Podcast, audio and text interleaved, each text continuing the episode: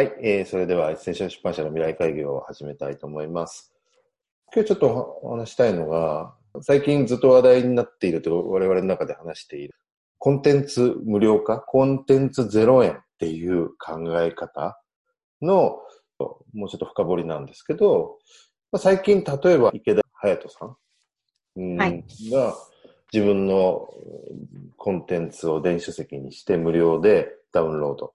してもらうみたいなことを、ボイシーとかで言っていて、で、彼のコンテンツはまあ結構アクセス数が良くて、その狙いは結果的に認知度が上がって、アマゾンとかでもトップに上がることによって、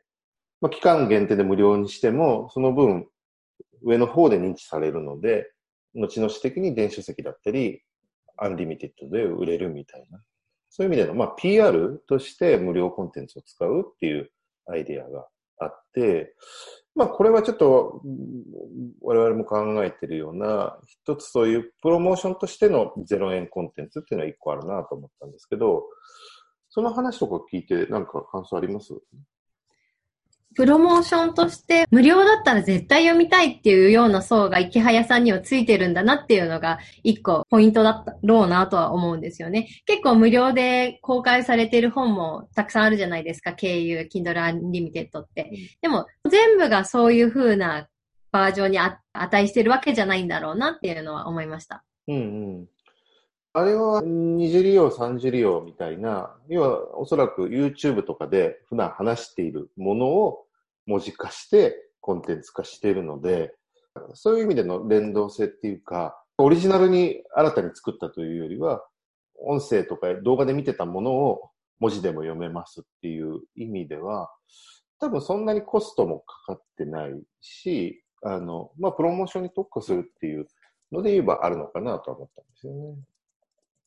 あと、西野さんとかも、ブペルとかね、そういう本とかで無料で公開して、まあそれは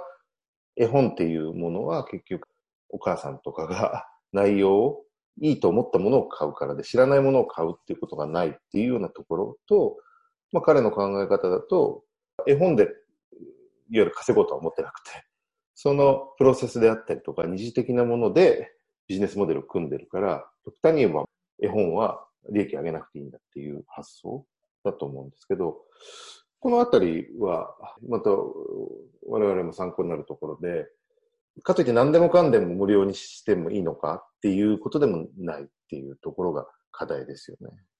そうですね。絵本は、その読み聞かせをするっていうところがまた本の読み方としてもちょっと違うから、なんか内容がインスタで見れたからといって、その読み聞かせに適している形ではないから、その読み聞かせ用にやっぱり欲しくなるっていうところがポイントなので、まあ本の種類にもよるのかなっていうふうには思ったんですよね。で、なんかやっぱ西野さんもとか、あのブログとかで発信しているものをまとめてビジネス書にするとかっていうことは、まあ結構簡単にできる。自分自身で作ることができるっていうふうに言ってて、まあその貯めてきたもの、無料でバーって公開してきたものをまとめて読みやすい形にしますよっていうのは一つメリットだろうなとは思いました。うん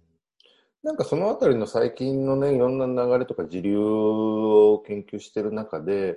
今、エッセンシャル出版社のコンテンツでは、一個今、ね、体の本を作るにあたって、本と一緒に同時にこれを一個一個 YouTube の動画にもして、ポッドキャストの音声コンテンツにもしてっていう今、構成、目次を考えてる企画があるじゃないですか。そうすると、本は有料だけど、音声コンテンツとか、動画コンテンツは無料で読めて、そこから楽しんでいただくとか、まあ、本を読んだ人がサブコンテンツとしてそういうものを活かしていただくとか、実はその YouTube とかがプロモーションになって本につながるとか、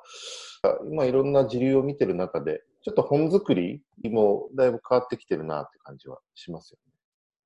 本当にそうですね。自分自身も YouTube でいろんな情報を集めたりするので、そういう時にこの人の情報がやっぱり本でまとまってたら読み返したいし欲しいなって思う。やっぱり記事とかなんか断片的な動画とかじゃなくて、やっぱまとめて体系立ててみたいなっていう欲が出てくることもあるので、動画だけで満足されちゃうから本っていらないんじゃないのっていうのはないんじゃないかなっていうふうに私自身も視聴者として思いますね。うんうんうんですよね。だからやっぱりその本っていうものの強みとか意味を深めるためには動画とかは必要だし、逆にただ動画があればもう本いらないよねってことではなくて、なんか共存していけるような可能性をすごく未来としてはあるかなというふうに思いますね。ということで今日の、えー、未来会議は終わりたいと思います。